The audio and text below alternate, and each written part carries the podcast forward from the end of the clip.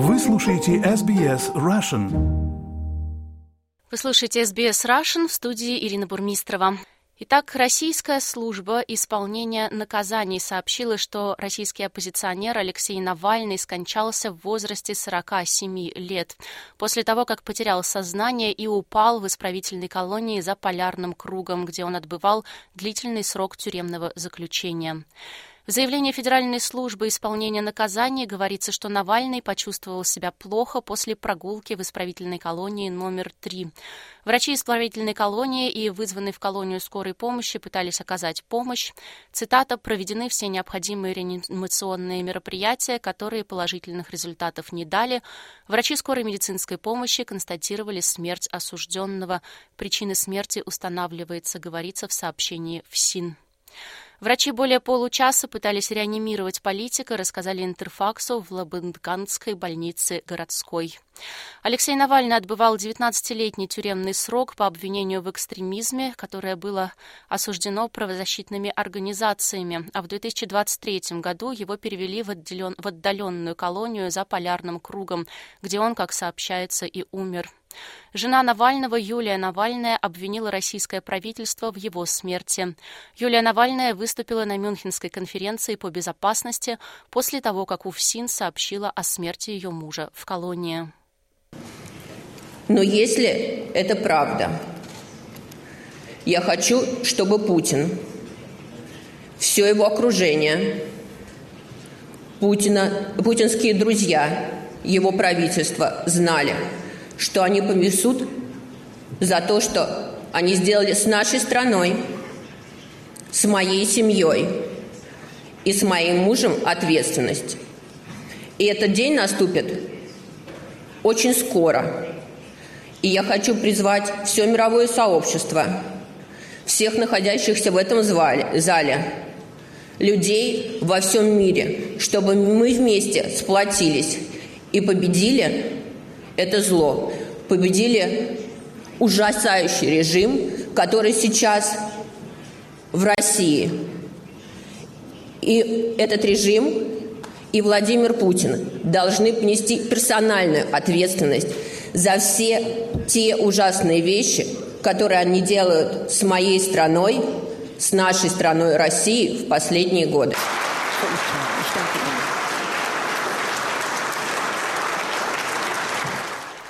Как сообщает ОВД-инфо, стихийные акции памяти Алексея Навального в пятницу прошли во многих городах и обернулись задержаниями. По состоянию на час 21 ночи по Москве задержано 92 человека в 10 городах России, большая часть из них в Петербурге.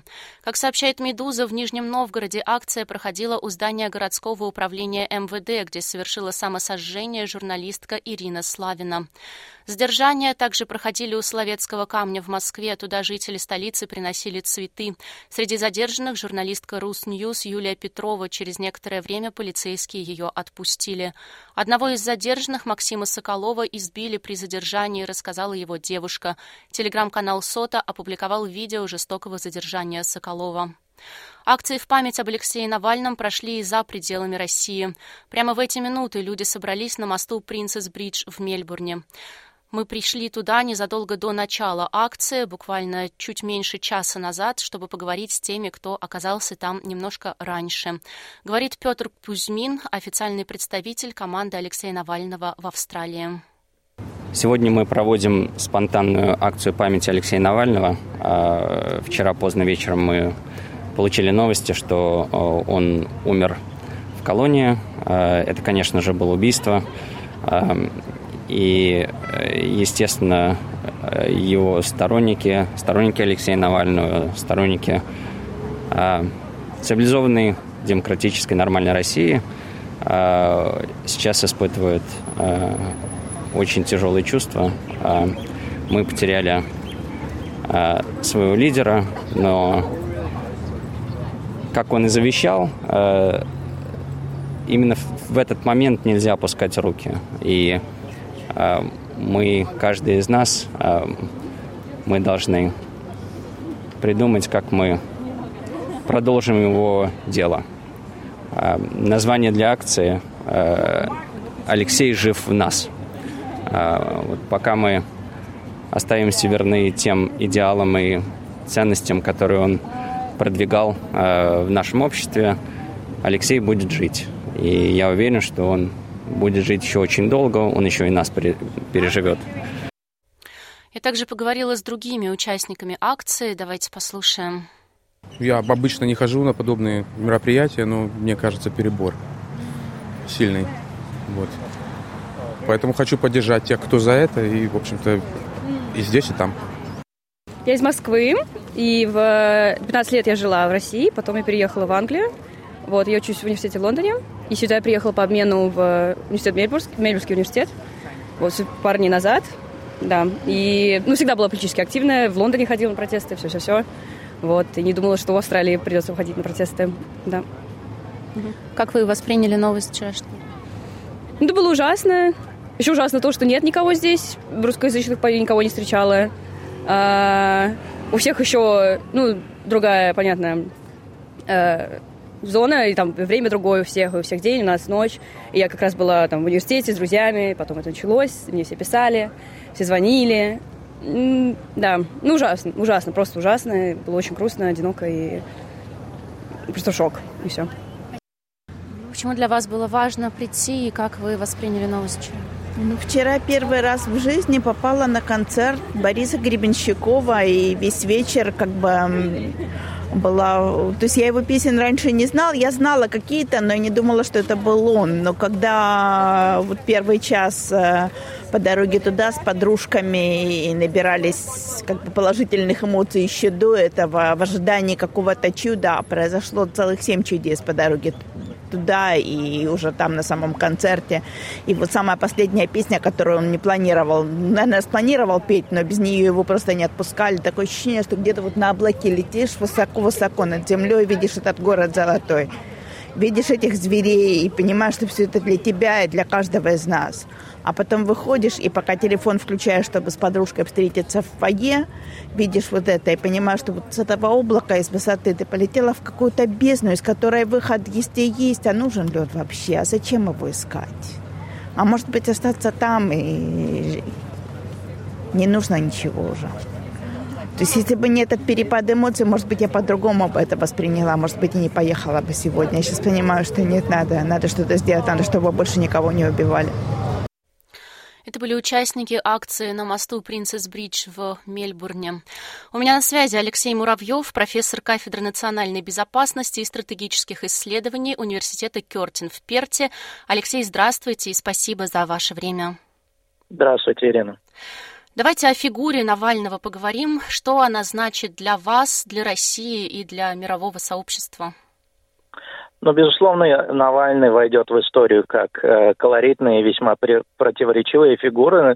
Мы не должны забывать, что он пришел э, в политику на волне э, такого махрового национализма и даже антисемитизма, когда впервые именно Алексея Навального зазвучало в контексте так называемых русских маршей. После этого он несколько переориентировался и впоследствии э, был э, известен как и в России, так и за рубежом своими разоблачениями проблем коррупции в России, в том числе в высших эшелонах российской власти. Он не являлся лидером системной оппозиции, он даже не являлся лидером российской либеральной оппозиции, потому что российская либеральная оппозиция она очень многоликая и очень а, разнокалиберная и во многих случаях противоречива. Но, безусловно, в последние годы он являлся как бы лицом российской несистемной оппозиции, он являлся той фигурой, на которую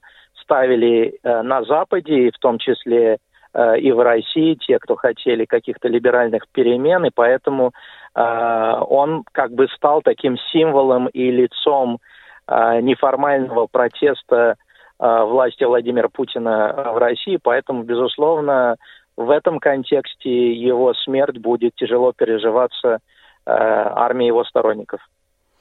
Как по вашему времени, по вашему мнению, смерть Навального может повлиять на активность российской оппозиции, более вероятно активизации или, напротив, опускания рук я думаю, эффект будет двоякий. Ну, безусловно, очень рано говорить о каких-то окончательных выводов, но, по моему мнению, эффект будет двоякий. С одной стороны, конечно, смерть Навального в колонии является шоком для всех, и в том числе это будет шоком, и более того, может интерпретироваться как сигнал оппозиции, что Э, если, если, так сказать, вы будете э, проводить такую же непримиримую, занимать такую же непримиримую линию, как и Алексей Навальный, что тогда можете, что называется, оценить свои шансы.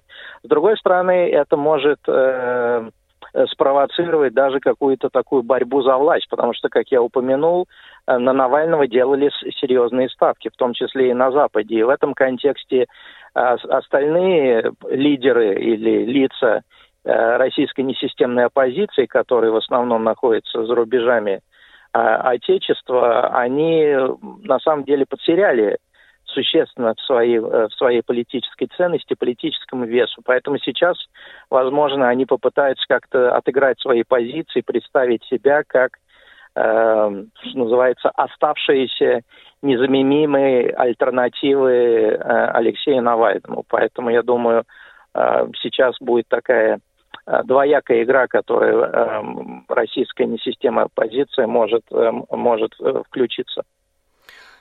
Спасибо. По вашему мнению, что главное, чем запомнится Алексей Навальный внутри России и в мире? Ну, я думаю, что в, Руси, в мире он запомнится вот этими разоблачениями Э, э, коррупции в России. Я думаю, он запомнится этим видео так называемого дворца Путина, которое набрало очень большое количество э, просмотров в интернете. Я думаю, что, конечно, какое-то время он будет ассоциироваться с несистемным протестом в России, но, опять же, надо принимать российские внутриполитические реалии. Э, Навальный не имел существенного политического веса в России. Хотим мы это признать, не хотим, но таковы реалии. И я думаю, что в контексте того, что сейчас происходит, это и война э, в Украине, и президентские выборы, и э, все остальные внутриполитические, внешнеполитические дела, я думаю, что нельзя ожидать, что это, это оставит какой-то такой очень э, глубокий отпечаток, если мы, мы, мы можем говорить о каком-то таком стратегическом эффекте э, ухода Алексея Навального. Э, я думаю, что могут даже возникнуть какие-то э, попытки проявить социальный протест, но я, во-первых, не думаю, что это будет э, что-то масштабное, я думаю, что это все будет быстро контролироваться властями, а по большинству, в большинстве своем эффект будет э, э, рассматриваться в том, как э, э, дальнее зарубежье, в том числе Запад, будет выстраивать свои отношения с Кремлем после, после этой смерти. Уже мы можем наблюдать э, такой политический fallout, э, когда э, начали задавать очень комфортабельные для э, руководства России вопросы. И я думаю, что это будет продолжаться. Я думаю, что э, можно ожидать какой-то реакции со стороны Соединенных Штатов, потому что мы должны не забывать, что в 2021 году нынешний президент Джо Байден пообещал России крупные проблемы в случае, если с Навальным что-то случится да. после того, как его арестовали и осудили. Поэтому сейчас это, конечно, будет рассматриваться в контексте президентских выборов э, президента России э, в следующем месяце. И, безусловно, эта тема будет по-прежнему муссироваться в контексте как и президентских выборов в США, также и, что вот это на самом деле интересное, в том числе в связи с появлением слухов и, так сказать, спекуляций, что между Россией и Западом происходят какие-то закулисные переговоры, о чем как бы невзначай намекнул э, Владимир Путин в своему интервью Такеру Карлосону. И, конечно, в этом контексте э, смерть Навального, она несколько символична, потому что можно даже предположить, что э, это, это как, если, если будет рассмотрен вариант насильственной смерти что должно, в принципе, быть доказано и следствием, и судебно-медицинской экспертизой, тогда это можно рассматривать как вариант попытки а, помешать проведению вот этого закулисного диалога, о котором Путин э, вскользь намекнул а, буквально пару недель назад. Спасибо большое. Это был Алексей Муравьев, профессор кафедры национальной безопасности и стратегических исследований Университета Кертин в Перте. Алексей, всего доброго. Спасибо. Русская служба BBC выпустила большую статью о том, что происходило со здоровьем Навального в последние годы. Она доступна на сайте издания. Я процитирую некоторые фрагменты. В последние годы оппозиционер испытывал серьезные проблемы со здоровьем. В 2017 году Навальный едва не лишился глаза после выступления на форуме в Москве. Неизвестный плеснул ему в лицо химическим веществом, предположительно зеленкой, размешанной с чем-то еще. К тому моменту оппозиционер уже объявил, что в следующем году пойдет на выборы президента. Навальный тогда обвинил в нападении активистов провластного движения «Серб». Жидкость вызвала химический ожог, особенно пострадал правый глаз. Навальному потребовалось поехать на лечение в Испанию. Глаз в итоге удалось спасти после операции по пересадке роговицы, хотя зрение в нем сильно упало. В июле 2019 года Навального арестовали на месяц за призывы участвовать в митингах. Через четыре дня после ареста Навального срочно увезли в больницу. У политика тогда покраснела кожа и сильно отекло лицо. Московские власти объясняли это аллергией. Навальный обратился в СК с заявлением об отравлении. В 2020 году Навального отравили новичком. Навальный почувствовал себя плохо в самолете, который совершил экстренную посадку. Прямо с летного поля Навального увезли в больницу в состоянии комы. Уже тогда медики заподозрили у него токсическое отравление. В российской больнице этот диагноз не подтвердили, но политику удалось вывести в клинику Шарите в Берлин. Уже через два дня немецкие врачи заявили, что политик был отравлен. В его анализах нашли вещества из группы ингибиторов холестеразы, к которым относятся боевые яды семейства семейства «Новичок». Из комы Навальный вышел спустя более чем две недели после отравления. Ему пришлось заново учиться ходить. После ареста в январе 2021 года Алексей Навальный сообщал об условиях содержания в тюрьме, в частности о том, что ему не давали спать. Навального 27 раз отправляли в ШИЗО. Он пробыл в штрафном изоляторе 308 дней. В январе 2023 года более 300 российских врачей подписали открытое письмо Владимиру Путину, где выражали свое беспокойство здоровьем Навального из-за постоянного нахождения в ШИЗО. С этим согласилась и правозащитница Ева Меркачева. Вчера она комментировала МСК «One» а, гибель Навального и связала ее с пребыванием в ШИЗО. Цитата. «ШИЗО – это очень тяжелые условия содержания, человек там чаще всего мерзнет, чаще всего голодает, по сути. Именно поэтому установлены жесткие требования, что нельзя назначать его больше определенного количества шуток, суток. Но не было ограничений по количеству самих помещений в ШИЗО. То есть заканчивается один срок, человека помещают в отряд, тут же его вызывают на новую комиссию, говорят, что у него новое нарушение, и в этот же день отправляют снова в ШИЗО. Вот это чудовищно, понимаете?» заявил заявила Меркачева. Ее комментарий МСК Ван в итоге удалила. Полностью статью со всеми подробностями читайте на сайте русской службы BBC. Хотите услышать больше таких историй? Это можно сделать через Apple Podcasts, Google Podcasts, Spotify или в любом приложении для подкастов.